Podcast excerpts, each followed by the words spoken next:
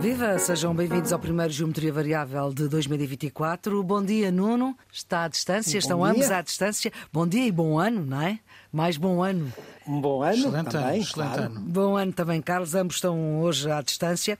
Há um ano, podem já não estar lembrados, perguntávamos o que é que António Costa tem de fazer para que o governo cumpra a legislatura até ao fim, até 2026, porque na mensagem do ano novo, o Presidente da República tinha dado um prazo e esse prazo era o prazo de um ano. Marcelo veio dizer neste começo de 2024 que teve razão sobre aquilo que disse no início de 2023. Situação internacional pior, Portugal contas certas, mais crescimento, mais qualificação, mas sem reduzir a pobreza, sem reduzir as desigualdades, o que não é sustentável, acesso à saúde, educação e habitação a ficarem pelo caminho, a democracia a não ter medo de dar a palavra ao povo e março será aquilo que o povo quiser. Afinal, 2024 é mais decisivo do que aquilo que disse que ia ser 2023, simbólica a coincidência dos 50 anos do 25 de Abril. Marcelo quer todos atentos, porque em 2024 começam a construir-se os próximos 50 anos, relembrou a legítima decisão pessoal do segundo mais longo chefe de governo em democracia, não disse é que ele, ele, Marcelo, poderia não a ter aceitado logo. Ano de três eleições, o povo é quem mais ordena. Uma mensagem de ano novo quase consensual. Nuno, é possível discordar de Marcelo Rebelo de Sousa? Não, é, é uma mensagem de facto de, de ano novo. Alguns comentadores disseram que era inócua. Eu não diria que é inócua, mas é uma mensagem seguramente neutral, consensual.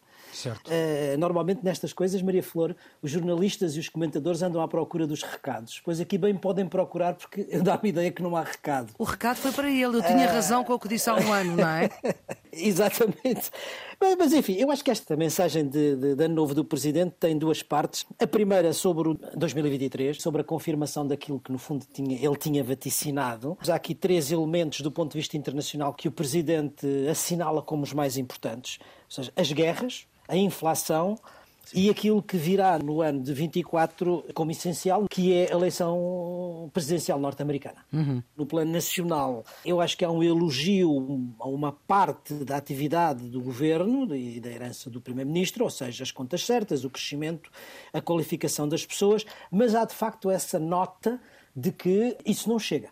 Ou seja, o crescimento não chega se não houver distribuição da riqueza, se não houver justiça social, e isso passa por aquelas três áreas: a habitação, a educação e a saúde. E depois há, de facto, a parte prospectiva para o ano 2024, com a chamada de atenção ao 25 de Abril, e essa ideia que eu acho que é importante que o Presidente passe, que no fundo é dizer o voto não é tudo, mas sem o voto não há nada. Uhum. Ou seja, a democracia eleitoral não é tudo. Para ser uma democracia real, falta-lhe a parte, digamos, do Estado de Direito, de respeito pelos direitos humanos, das minorias, mas sem o voto, de facto, não há democracia. E ele chama a atenção para a importância e apela, em certo sentido, ao voto eh, para as eleições dos Açores, uhum. para as legislativas e para as europeias.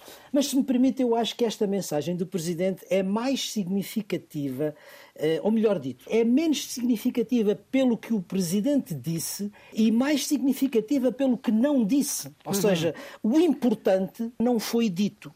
E o importante são duas coisas. Primeiro, não houve uma palavra, uma referência, uma justificação sobre a decisão mais importante do Presidente em 2023, que foi a dissolução. Ele disse Digamos, apenas que era uma legítima decisão pessoal do segundo primeiro-ministro mais longo da democracia. Exatamente, Nem sequer o nome da foi dito. Sua, da sua decisão de dissolver Exato. o Parlamento, que é a mais importante de, de todo o ano 2023. E, por outro lado, também não houve uma referência, também não houve uma palavra ao pós-eleições, ou seja, às consequências da decisão da dissolução. E, portanto, o que é verdadeiramente interessante é, é justamente eh, aquilo que não é dito, porque é isso, no fundo, que eu acho que preocupa o país e preocupa o Presidente. Ou seja, a questão da estabilidade política e da governabilidade futura durante o ano 2024, não é? Carlos, quer pegar já por aqui ou também não discorda de Marcelo Rebelo de Sousa? Não, eu acho que Marcelo Rebelo de Sousa fez uma intervenção, uh, uh, sinceramente, muito inteligente e muito clara. Um, eu concordo com aquilo que o Nuno disse sob o ponto de vista uh, da, da, fotografia do discurso. Isto é, é claramente um discurso neutral. Uh, Marcelo Rebelo de Sousa percebe qual é o momento que se atravessa e ele não quer afastar-se de uma posição de neutralidade face às alternativas políticas que estão em confronto e que vão ser julgadas em março todo o discurso é muito factual. Metade do discurso é ele olhar para o passado e dizer ficou claro que, ficou claro que, ficou claro. Uhum. Embora a maior parte das fotografias tenham a ver com a realidade internacional, algumas têm a ver com a realidade nacional, como o Nuno agora acabou de recordar. A ideia de que, para lá das contas certas, é necessário maior crescimento e emprego, qualificação das pessoas, investimento e exportações. E ele disse mesmo que ficou claro que não há crescimento sem justiça social, isto é, e ele explicitou, sem redução da pobreza e das desigualdades entre pessoas e territórios. Considerou que isso não é sustentável. E, portanto, eh, claramente, eh, a apreciação factual, a fotografia, se quisermos, que o Presidente da República faz de 2023, eu acho que é, é muito, muito clara, muito honesta, muito transparente e relativamente pouco controversa. Quem estiver de boa fé concordará com tudo aquilo que o Presidente da República disse, quer sob o ponto de vista internacional, quer sob o ponto de vista nacional. E depois há uma grande pressão pela questão eleitoral. Ele diz que em democracia nunca temos que ter medo de dar a palavra ao povo, que é isso que distingue as democracias das ditaduras e recorda que em 2024, para lá dos atos eleitorais internacionais que podem ser relevantes para Portugal, designadamente as eleições americanas, há três atos que são essenciais cá. São as eleições dos Açores, são as eleições legislativas e são as eleições europeias. E uh, o Presidente da República não apenas sublinha a relevância de cada um destes atos eleitorais, como na prática eh, faz um apelo à participação. Eu acho que eh, isso em qualquer circunstância faria sentido eh, no Presidente da República, mas a forma como ele o faz empresta um valor especial à interpretação da importância destes atos eleitorais e da necessidade dos portugueses manifestarem a sua vontade. Eu também acho que é uma intervenção não faz recados, mas a verdade, e concordo uma vez mais com o Nuno, quando ele sobre a dissolução diz que ela foi motivada pela decisão legítima do Primeiro-Ministro em demitir-se, permitiu uma, uma reação. António Costa recusou comentar a mensagem de ano novo do Presidente da República, mas não se absteve de dizer que discordava dessa decisão do Presidente Marcelo. Eu acho que isso era, não era necessário, sinceramente. Já sabia, não é? Já sabia. Já sabia, mas não, não era necessário porque quase todos os comentadores e praticamente todos os partidos políticos, com exceção do, do Partido Socialista, concordaram com a decisão do Presidente. Face às circunstâncias com que o sistema político estava confrontado e à sucessão de casos e casinhos e o pedido de admissão do Primeiro-Ministro, não havia outra alternativa senão devolver a palavra aos portugueses. Foi essa a interpretação que o Presidente da República fez, escudado na opinião de quase todos os agentes políticos, e, portanto, criar aqui um, um contencioso sobre essa decisão, eu acho que, sinceramente, não, não convém a ninguém. Eu aqui não, não acompanho inteiramente o Carlos. De facto, a demissão do Primeiro-Ministro eh, não implicava imediatamente uma dissolução e havia alternativas à dissolução, alternativas políticas. E, apesar dos partidos da oposição estarem convergentes nessa solução da dissolução, é preciso ver que havia uma boa parte da sociedade, da opinião pública e quase metade do Conselho de Estado que não acompanhava a decisão da dissolução. Portanto, não, não teria sido assim tão consensual.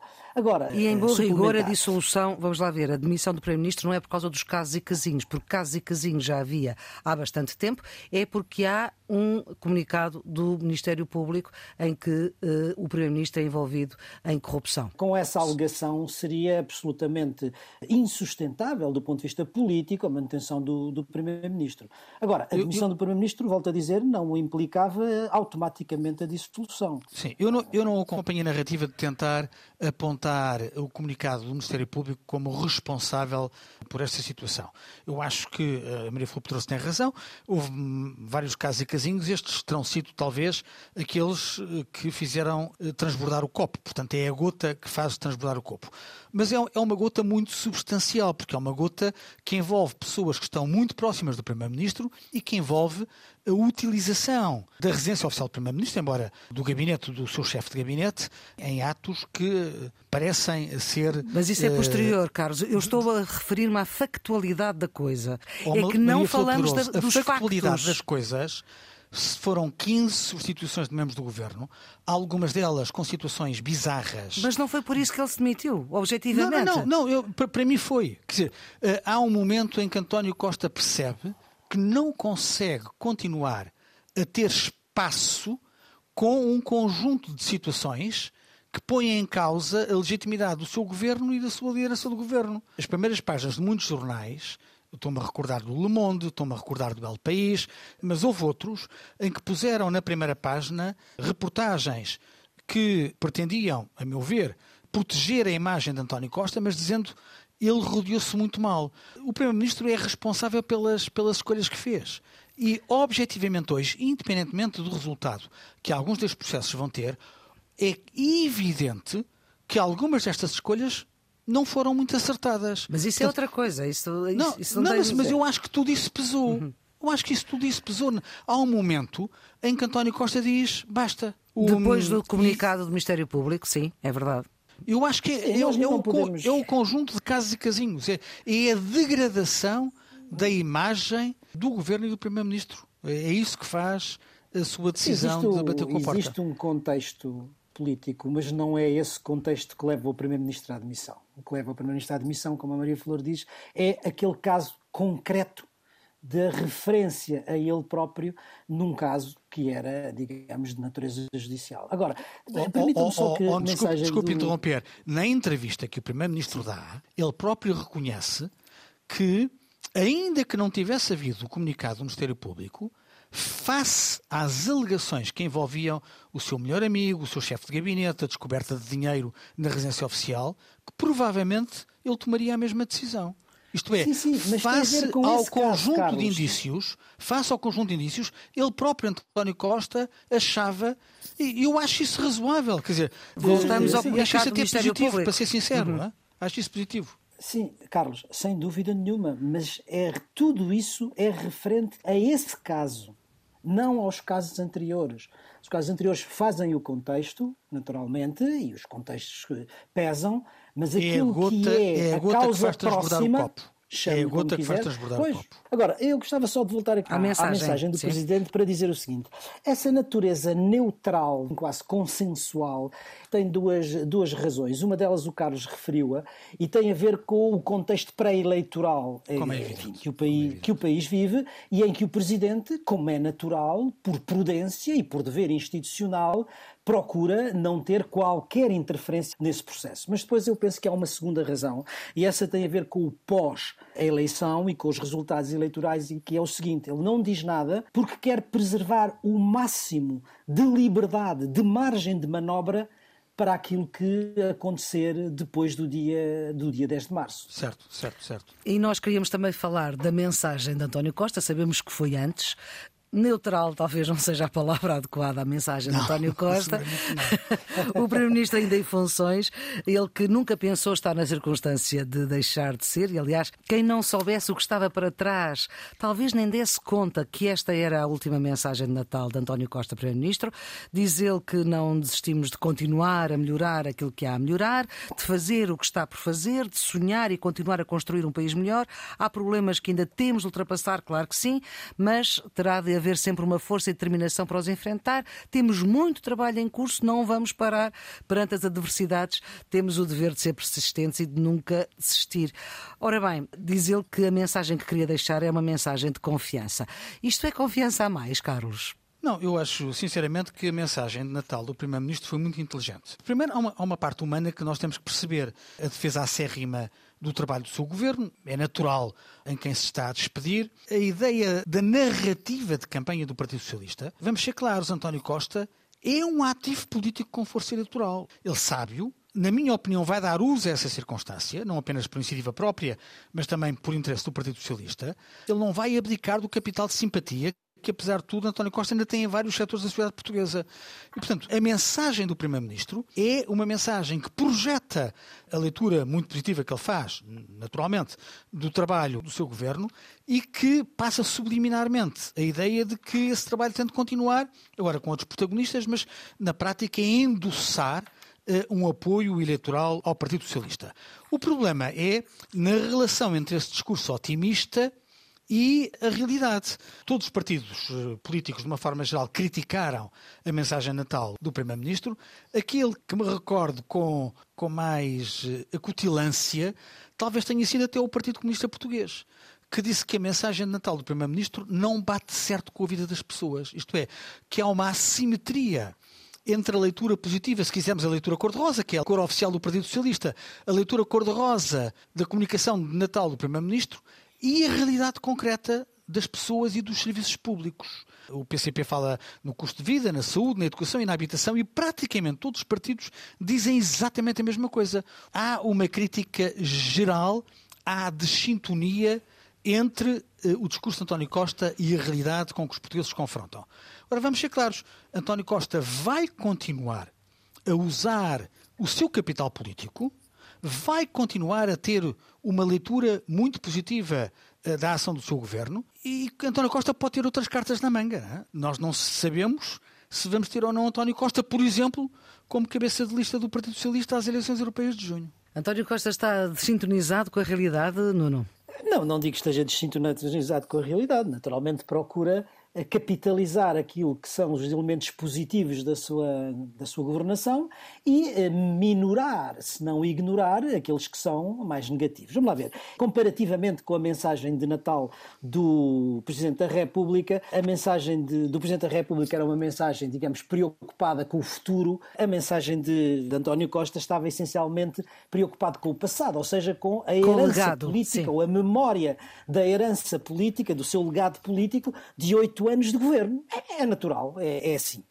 É, agora, eu acho que há aqui duas dimensões. A primeira é a dimensão performativa, e eu acho que a dimensão performativa da mensagem de António Costa foi muito conseguida, porque repara uma coisa, não é o ambiente institucional em que estava o Presidente da República, era um ambiente intimista, de casa, com uma árvore de Natal, com o António Costa sereno, confiante, e isso estava em consonância com a época natalícia que se vivia e com a empatia que quis criar ao longo de todo o discurso com os portugueses. E eu acho que desse ponto de vista funcionou quer dizer, foi, foi, foi positivo. Agora, do ponto de vista substantivo, vamos dizer assim, o Carlos disse-o e, e, com razão. Na preocupação que António Costa tem com a herança política, com o legado que deixa, vai enfatizar o que é positivo. E o que é que ele acha, considera positivo? A libertação de décadas de déficits orçamentais e de redução da dívida é, obviamente, algo que fica a seu crédito.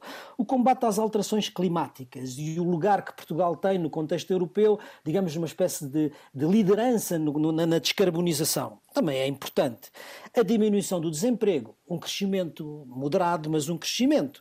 E depois a qualificação dos portugueses, eh, o aumento no número de alunos do secundário, o aumento do, do superior, tudo isso que permite, segundo António Costa, mudar o modelo de desenvolvimento e assentar o modelo de desenvolvimento do país no conhecimento e na inovação. Ora, o que é que o António Costa não diz? O António Costa não diz é que parte desses jovens portugueses altamente qualificados não ficam em Portugal que nós temos um problema de brain drain, não é? De, de, fuga de cérebros. E obviamente também não diz, ou pelo menos não, não, não enfatiza, ele passa isso um pouco, enfim, com umas dificuldades, a degradação de alguns dos serviços públicos, Sim. que aliás o Presidente da República depois vai na mensagem dele a referir. A saúde, a educação, a habitação. Portanto, ele, ele, preferiu, em certo sentido, para além de enfatizar o positivo, criar empatia com os portugueses, dizendo: olha, passámos momentos muito difíceis em comum, em conjunto, e ultrapassámos-los. A pandemia, os uhum. incêndios, a reposição dos direitos depois da austeridade, e no fundo criar a tal ideia de confiança. Estive a contar, ele, durante a mensagem, disse 11 vezes confiança. confiança de criar essa ideia. Agora, como é natural, as oposições pegaram pelo contrário, ou seja, enfatizando o que é negativo e eh, menorizando ou ignorando aquilo que tem de positivo, ou que teve de positivo a governação de António Costa. Mas isso é normal na, na luta de, democrática e é normal, sobretudo, porque estamos em clima pré-eleitoral. Portanto, uhum. eu não vejo nisso nada de extraordinário, faz parte do jogo uh, democrático. Para fechar este primeiro segmento do Geometria Variável desta edição 156, a primeira do ano 2024, vamos ter três eleições, vamos estar seis meses em eleições, portanto, Açores, legislativas e depois uh, europeias, e entretanto temos António Costa no processo influencer e temos Luís Montenegro por causa das alegadas irregularidades da sua casa de família. O que eu pergunto, Nuno, que influência é que estas investigações podem ter na decisão do povo? Que o povo é quem mais ordena, como dizia a canção e como o Marcelo relembrou. Bem, nós não sabemos o que, que influência tem em concreto. Era bom que houvesse em matéria de discussão, de debate eleitoral, seriedade e que as questões que são fundamentais para o povo português fossem discutidas. E quando digo as questões fundamentais, estou a dizer aquelas que afetam a vida das populações. A saúde, a educação, a habitação, os serviços, os serviços públicos, e algumas que não fazem parte, digamos, das preocupações imediatas das populações, mas que são muito importantes, as questões de segurança. E esta questão do, no mundo, que se fossem investigações do Ministério questões Público. substantivas da política. Uhum. É, as questões de, serão inevitavelmente matéria de debate e discussão eleitoral, mas o que era importante era que isso não fosse utilizado como arma de arremesso político, nem de um lado nem do outro, de maneira a fazer aquilo que normalmente se chamam campanhas sujas. Isso eu não gostava de ver eh, em Portugal. Agora, isso é da natureza das coisas, seguramente virá à discussão pública, mas espero que eh, não se caia numa campanha suja, centrando a campanha eleitoral sobre esses temas e não sobre os temas substantivos que preocupam os portugueses. Carlos, que influência é que isto pode ter? Concordo com o Nuno. O que nós precisamos é de elevação no debate eleitoral, precisamos de saber quais são as propostas concretas que são colocadas aos portugueses e não tirar partido de qualquer eh, campanha suja para enlamear os protagonistas eh, e a política. Eu não conheço bem o processo em concreto, aquilo que. que Qual o processo? Que nem um nem outro, nem influencer, social, nem o outro. Aquilo que vi na comunicação social é que não há nenhuma situação de favor. Não ele são arguídos e ambos dizem de consciência tranquila. Eh, quem está a alimentar essa polémica para tentar passar a ideia de que os políticos são todos uns indivíduos duvidosos, está na prática a enfraquecer a democracia. Eu não vejo isto de outra maneira. O debate, o pluralismo faz do confronto das ideias. Não se faz de tirarmos lama uns aos outros. Eh, eu acho que isso empobrece o debate democrático e não favorece em nada a transparência do ato eleitoral.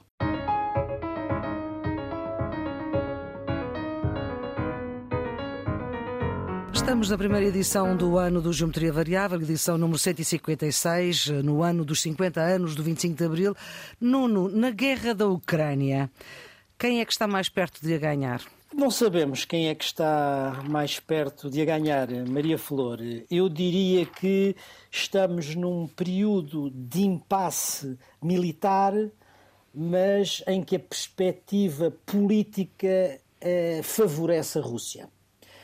Vamos lá ver, os últimos dias foram dias de eh, intensificação e de uma forma violenta dos combates, eh, sobretudo do, do, dos ataques aéreos. Nos últimos dias, eh, isso provocou imensas baixas civis de um lado e do outro. É preciso dizer, desde o início do ano, estamos, hoje é dia 5, eh, desde o início do ano, a Rússia concretizou mais de 500 ataques aéreos sobre a Ucrânia, o último ataque grande aéreo sobre Kiev durou seis horas e provocou 92 mortos. E em resposta, a Ucrânia atacou Belgorod e fez 25 mortos, e depois disso tem havido ataques e contra-ataques num crescendo de violência que é, eh, que é preocupante deste ponto de vista. E é tanto mais preocupante quanto este crescimento, este agravamento da violência corresponde a um impasse militar. Quer dizer, é porque no campo de batalha nem as forças russas, nem as forças ucranianas conseguem progredir e ter vitórias decisivas, que se passa, para usar a expressão técnica, do nível tático para um nível operacional. Ou seja, o nível tático é aquele de médio prazo, que cria condições para uma vitória estratégica. O nível operacional são operações de curto prazo, de objetivos muito limitados e que, portanto, enfim, alimentam a guerra, mas não a decidem. E é aqui que nós estamos, do ponto de vista militar. Agora, do ponto de vista político, a Rússia tem perspectivas neste momento positivas. Porquê? Porque a fadiga da guerra no Ocidente está a provocar divisões que estão a enfraquecer o apoio à Ucrânia. Nós já falámos disto a propósito da, da situação no Congresso norte-americano, em que os republicanos exigem como moeda de troca o reforço da fronteira com o México para darem o, o pacote, digamos assim, de apoio à Ucrânia. É uma questão de política interna, mas que acaba por ter repercussão na, na firmeza da ajuda à Ucrânia. E depois há uma outra coisa. É que, e é nesse, nesse fator tempo, que o presidente Putin está a jogar, que são as próximas eleições, porque se houver uma, uma vitória de Donald Trump, claramente o apoio norte-americano à, à, Ucrânia vai eh, diminuir, se não mesmo desaparecer. E isto coloca na Europa uma enorme responsabilidade. A Polónia, que está ali muito próxima, tem chamado a atenção eh, para a necessidade não só de os europeus reforçarem o seu apoio à Ucrânia, como a necessidade dos europeus reforçarem a própria defesa europeia. Porque se a situação mudar com as eleições norte-americanas, enfim, a segurança europeia corre riscos e a União Europeia e a Europa em geral precisam de encontrar uma solução autónoma para a sua defesa coletiva. Carlos, quem é que está mais perto de a ganhar? Quem Eu é que está mais que próximo? pôs o dedo na ferida eh, na questão essencial que é a fadiga da guerra. Uh, interessa mais à Rússia e a Putin que o conflito se prolongue. Aliás, nós sabemos pela imprensa internacional que na recente reunião entre Putin e Xi Jinping, eh, ele fez a revelação de que previa eh, que a guerra durasse mais cinco anos. Vamos ser completamente claros: é mais fácil a uma ditadura do que a uma democracia resistir a uma guerra prolongada, porque a ditadura sufoca a contestação. A democracia tem mais dificuldades em fazê-lo porque obriga a uma solução de compromisso. O Nuno já chamou a atenção para aquilo que aconteceu uh, nos Estados Unidos, que aliás comentámos uh, no Geometria Variável há umas semanas, e também sabemos o que é que aconteceu no plano europeu. Né? A aceitação pelo Conselho de abrir negociações para a adesão da Ucrânia, que é um sinal político muito importante, só foi possível porque eh, negociou-se com Vítor Orbán que ele se ausentasse da sala. Foi uma solução criativa para ninguém perder a face, mas na prática significou que uma das pessoas que estava à volta da mesa, um primeiro-ministro, o chefe do uhum. governo da Hungria, que podia vetar a decisão, não estava presente na sala no momento da decisão para não ter que exercer o seu direito de veto. Portanto, ele não votou a favor, nem se absteve, não estava na sala, foi uma solução criativa mas que demonstra as tensões que nós estamos a assistir dentro da União Europeia. Aliás, se há realidade, que aliás o Nuno recordou bem a propósito da descrição do nível de ataques aéreos da Rússia sobre a Ucrânia. Nós tivemos esta semana uma situação preocupante que foi um míssil russo que eh, passou no espaço aéreo da Polónia que não é apenas um Estado da União Europeia, mas é também um Estado da NATO. Isto é uma ameaça clara à integridade territorial eh, de um país europeu e membro da NATO. A tensão está a subir. E, eh, evidentemente, que ninguém está em condições de antecipar uma resolução rápida, mas a verdade é esta: é que o conflito a prolongar-se este prolongamento do conflito interessa mais à Rússia do que à Ucrânia. Uma das questões delicadas que vamos decidir rapidamente é a constituição de uma reserva financeira para a Ucrânia de 50 mil milhões de euros no quadro do Orçamento da União. A Hungria está, uma vez mais, a vetar esta decisão. Eu creio que a União vai avançar com esta solução. O Primeiro-Ministro António Costa revelou que mesmo que ela seja vetada pela Hungria, o que vai acontecer é que os 26 Estados-membros da União, os outros 26, eh, vão acordar entre si o estabelecimento deste fundo fora do quadro da, da União e, portanto, vai haver capacidade de, de apoio à Ucrânia. E uma outra boa notícia, vamos ver se se confirma ou não, foi o levantamento do veto turco à adesão da Suécia à NATO, depois de um voto no Parlamento na, na Turquia. Vamos esperar que isto não seja mais uma jogada de Erdogan, eh, porque eh, Erdogan já nos habituou a dar uma no cravo e outra na ferradura. Vamos agora para o Médio Oriente. Benjamin Netanyahu, cada vez mais contestado internamente, agora até com um forte revés nas suas intenções que tinha em relação ao Supremo Tribunal de Israel, perdeu uma votação importante. Houve a morte do número 2 do Hamas. Há quem fale do alargamento do conflito para o Líbano, a terceira fase da guerra. No entanto, o Supremo Tribunal uh, escreveu, nesta votação que Benjamin Netanyahu perdeu, escreveu que o governo Netanyahu prejudica seriamente a democracia em Israel. E isto, Carlos, é uma ideia que vai fazendo caminho. É uma ideia que não é de agora. Nós, quando começou a tensão em Israel, no Geometria Variável, assinalámos e bem as tensões internas e as críticas que se estavam a fazer a Netanyahu. Não apenas pela deriva iliberal do seu governo, mas também pela lógica oportunística, porque ele estava citado em processos judiciais e esta guerra que ele estava a fazer designadamente limitando e diminuindo a esfera de intervenção do Poder Judicial era uma forma de se proteger nos inquéritos em que ele estava a ser visado. Portanto, na prática, é ele fazer uma guerra eh, contra quem o estava a controlar. E isso eh, é algo que temos de criticar. Acho que foi o Nuno, últimos Geometrias Variáveis, que recordava e bem que, numa lógica, se quisermos, um bocadinho perversa, mas, mas factual, que eh, Netanyahu, sob o ponto de vista da política interna, foi um dos beneficiários da tensão com a Hamas, é? porque eh, o ambiente de guerra permitiu esquecer transitoriamente algumas tensões internas eh, para se concentrarem eh, todos na, na dimensão eh, externa e, na, e, no discurso da guerra. A decisão do, do Supremo Tribunal israelita é, é clara, Netanyahu uh, ameaçou que não ia respeitar, vamos agora ver como é que, como é que ele vai, vai reagir. Para todos os efeitos, o que nós temos é uh, uma situação na faixa de Gaza terrível. Temos a faixa de Gaza quase reduzida a escombros, uhum. casas, pessoas inocentes, hospitais. São mais de 20 mil mortos, mais de 2 milhões de refugiados. Um conjunto de crimes de guerra. Eu espero que alguém na comunidade internacional olhe para aquilo que aconteceu neste conflito e seja capaz de identificar os crimes que foram cometidos pelo Hamas e os crimes que foram cometidos pela desproporcionada reação israelita. Porque aquilo que nós estamos a assistir é uma situação inacreditável. Tive a ocasião de recordar a, a, situação dos três reféns israelitas que foram mortos pelo exército israelita.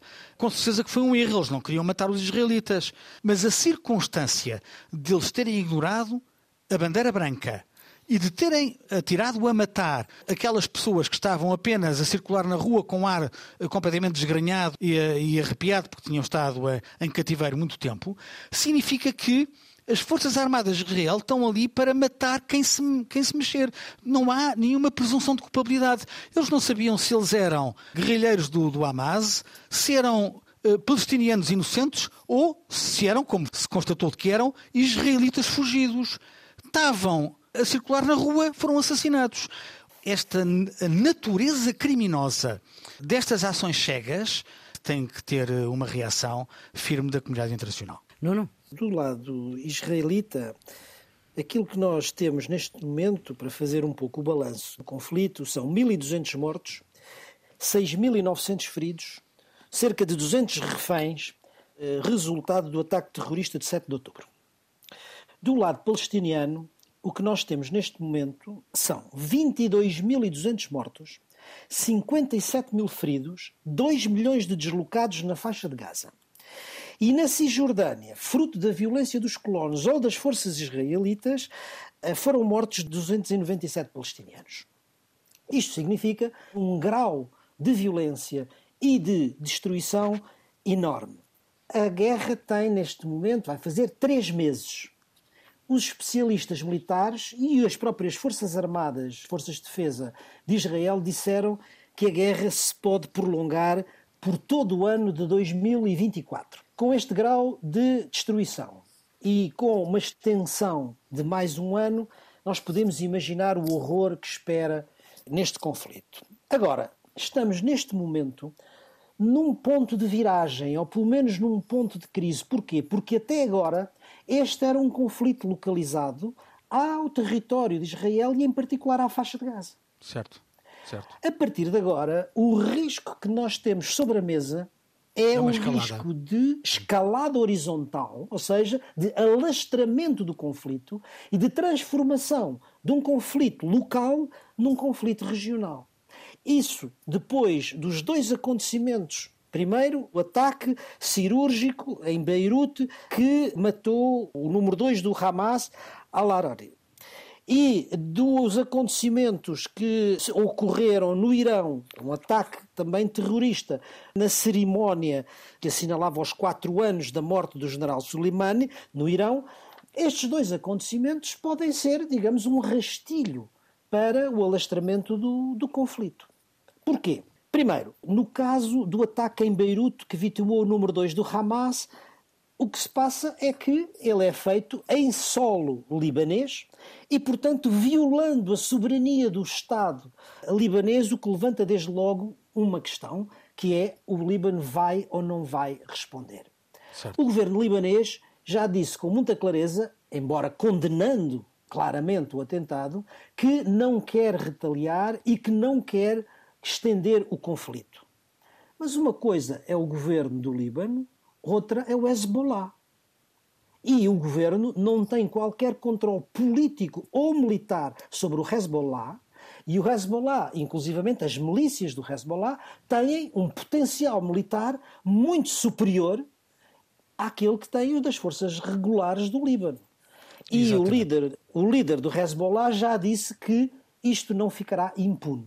Portanto, há aqui este primeiro risco que vem do lado do Hezbollah. Em segundo lugar, o que se passa ou o que se passou no Irão, que vitimou, enfim, pelos últimos cálculos, cerca de 95 pessoas, feriu 170, também já mereceu, não só do Hezbollah, mas das próprias autoridades iranianas. O presidente iraniano disse que também não ficava impune e fê-lo com uma grande clareza e com uma grande, com uma grande firmeza. Obviamente que Israel diz que não tem nada a ver com isso, e, e, de resto, os analistas militares dizem que o padrão do ataque não é consentâneo, não corresponde àquilo que é uh, o das ações uh, israelitas. Mas depois, digamos, das declarações do Hezbollah e do líder iraniano, para a rua árabe, o que é verosímil é que foi Israel. E, portanto, Exato. tudo isto é um caldeirão que não favorece de modo nenhum o apaziguamento, antes pelo contrário. Blinken viaja outra vez para o Médio Oriente, vamos ver o que é que, o que, é que consegue. Enfim, o seu objetivo, obviamente, é o de limitar os danos, mas o certo é que os Estados Unidos continuam a não ter uma política clara e definida para o conflito, porque, por um lado, apoiam Israel mas por outro lado não controlam as ações de Israel. E tanto quanto foi sabido pela opinião pública e pela, pela imprensa internacional, o próprio assassinato eh, no Líbano do número 2 do Hezbollah foi feito sem conhecimento e sem aviso prévio à Casa Branca. Portanto, o momento é um momento de muita, muita apreensão eh, sobre a evoluir do conflito.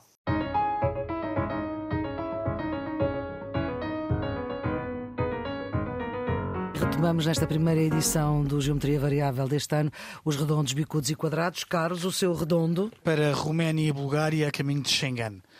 Finalmente, o Conselho decidiu aceitar o fim do controle de fronteiras entre os países Schengen e a Roménia e a Bulgária a partir de março deste ano. Por agora, este passo limita-se às fronteiras aéreas e marítimas, mas as negociações para as fronteiras terrestres decorrem eh, durante todo este ano. Schengen quer dizer o espaço de livre circulação na Europa, é uma das maiores conquistas da integração europeia, muito valorizada pelos cidadãos, e estes espaços têm a sua importância. Esta entrada parcial é uma etapa muito importante e esperemos que 2024 permita trazer a adesão total destes dois Estados-membros ao nosso espaço europeu sem fronteiras. Não no seu redondo. Para o histórico veredito do Supremo Tribunal de Israel. O Supremo Tribunal israelita decidiu rejeitar a única parte da polémica reforma judicial de Netanyahu que punha em causa o Estado de Direito em Israel. Esta decisão não só volta a colocar as questões de política interna no centro da vida política israelita, como é a primeira vez que este tribunal veta uma lei básica, uma lei quase constitucional, sendo que 12 dos 15 juízes concordaram pela primeira vez que o tribunal tem o direito de revogar este tipo de leis fundamentais é uma reafirmação da separação de poderes e do princípio da responsabilidade política e, ao mesmo tempo, um sinal de que a democracia e o Estado de Direito ainda podem resistir em Israel. Vamos agora para os bicudos. Carlos, o seu? Para a fome em África, uma vez mais. A Unicef anunciou que cerca de 47 milhões de crianças vão enfrentar necessidades humanitárias em 2024 na África Ocidental e na África Central. Este alerta impressionante visa alertar para as necessidades de financiamento da Unicef, que ascendem a 1.700 milhões de euros, e que ainda assim apenas permitiram garantir o apoio a cerca de metade das crianças que vão precisar de ajuda humanitária. A situação em África, de tão habitual, parece só vir para as primeiras páginas quando há autênticas tragédias, mas a crise no Sahel é flagrante há demasiado tempo para que continuemos a assobiar para o lado. No meio de tudo isto, vemos a confusão instalada na Etiópia, em que o governo nacional silencia o alerta das autoridades locais do Tigray, que revelaram que mais de 90% da população da região está em risco de fome e de morte, em virtude da guerra civil e da seca eh, que assolam a região. Não abrem telejornais, mas essas pessoas merecem a nossa atenção e o nosso apoio. Nuno, o seu bicudo? Para a situação no grupo Global Media. Nunca tal se viu na comunicação social em Portugal. E não é só a situação pessoal dos trabalhadores. Subsídios sem pagar, salários em atraso, ameaças de despedimento coletivo e a dispensa de trabalhadores indispensáveis. É também o risco que pesa sobre alguns dos órgãos de informação de referência em Portugal. O mais antigo jornal português, o Açoriano Oriental, uma instituição com quase 160 anos chamada Diário Notícias, outra chamada Jornal de Notícias e a rádio, uma rádio de referência da democracia portuguesa chamada TSF. Entre guerra de palavras entre a antiga e a nova administração, financiamentos de fundos sediados em paraísos fiscais e as declarações inconsequentes do CEO atual, tudo é para cima de mal. Fica, e aqui deixo, uma palavra de apreço e de solidariedade às direções e às redações destes órgãos de comunicação social que eh, pelo serviço que vão que prestam à democracia portuguesa. Vamos para os quadrados. Carlos, o seu quadrado. Compra de ações do CTT pela par pública. Soubemos esta semana que entre 2020 e 2021 a empresa pública Par Pública comprou ações do CTT por ordem do governo, quando o então Ministro das Finanças era João Leão e o governo do PS era minoritário e procurava obter o apoio do Bloco de Esquerda para a aprovação do Orçamento de Estado para 2021. O Bloco, na altura, defendia a reversão da privatização do CTT, que, como bem sabemos, era tutela de Pedro Nuno Santos como Ministro das Infraestruturas. A situação era de tal maneira delicada que a própria par pública terá pedido que a instrução seguisse por escrito. Estamos a falar de operações que nunca foram comunicadas ao mercado e ao público, por representarem uma participação inferior a 2% do capital da empresa. Ainda assim, por se tratar de dinheiros públicos e da sua potencial utilização para fins políticos, importa ter um esclarecimento de cabal quanto antes. Não apenas de quem exerce funções hoje, mas também de quem exercia funções na altura, a começar por quem se candidata agora a Primeiro-Ministro de Portugal. Nuno, o seu quadrado? Dificuldade no avanço do TGV. O aviso do Primeiro-Ministro deve ser levado a sério. Se o concurso para a alta velocidade Lisboa-Porto, Braga-Vigo não for lançado até ao final do mês, Portugal arrisca-se a perder 750 milhões de euros de fundos europeus. Num contexto de governo de gestão, um consenso político entre o governo e o PSD é fundamental para avançar. E o país não se pode dar ao luxo, por questões de natureza política ou partidária, mesmo em contexto eleitoral, perder o comboio do desenvolvimento e o comboio da construção de infraestruturas fundamentais para o país. Já nos basta a questão do aeroporto. Agora para as pistas de fim de semana, Carlos, qual é que é a sua ideia? É um livro muito interessante de Ilan Papé, que é um historiador israelita que é professor eh, numa universidade inglesa, que se chama 10 mitos sobre Israel. É uma análise crítica da narrativa oficial uh, de Israel, um bocadinho pessimista, porque Papé explica porque é que a solução de dois Estados deixou de ser viável, hum. mas é um livro obrigatório para quem quer ter uma visão mais informada sobre aquilo que se passa no Médio Oriente. E a sua pista, Nuno? As artes plásticas e para a coleção de arte de Paulo Piticunha no Museu Arpad Senes Vieira da Silva, em Lisboa, até 21 de janeiro. Ao contrário do que acontece em alguns países em que colecionadores privados detêm grandes coleções de arte de grande dimensão e de valor internacional, isso não é, apesar de tudo, muito frequente em Portugal. É, claro, que há raras e honrosas exceções e Paulo Piticunha é uma delas. Esta exposição é a prova disso. O professor Paulo Piticunha foi catedrático da Faculdade de Direito de Lisboa, uma referência central do direito comunitário e dos estudos europeus em Portugal, e a sua coleção tem mais de 500 obras, das quais aqui se mostra uma seleção de 123 dos artistas mais significativos da segunda metade do século XX e das primeiras décadas do século XXI.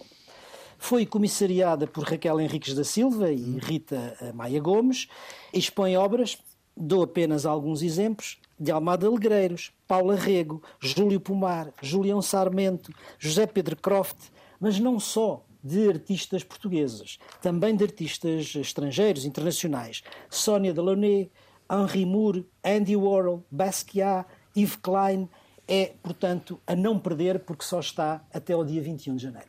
Nem sequer é até ao final do mês em Lisboa, no Museu Arpad Zan. E é o ponto final nesta edição do Geometria Variável, edição número 156, para a Antena 1, RDP Internacional e podcast. E se nos está a ouvir na rádio neste momento, eh, a edição em podcast é na íntegra. Atualizamos as questões eh, das guerras na Ucrânia e no Médio Oriente só aí, com o Nuno Severiano Teixeira e Carlos Coelho, residentes fixos deste programa de análise daquilo que de mais importante queremos reter da semana que passou. A produção é de Ana Fernandes, os cuidados de gravação de João Carrasco e a edição de Maria Flor Pedroso. Tenha uma ótima semana e um ótimo 2024.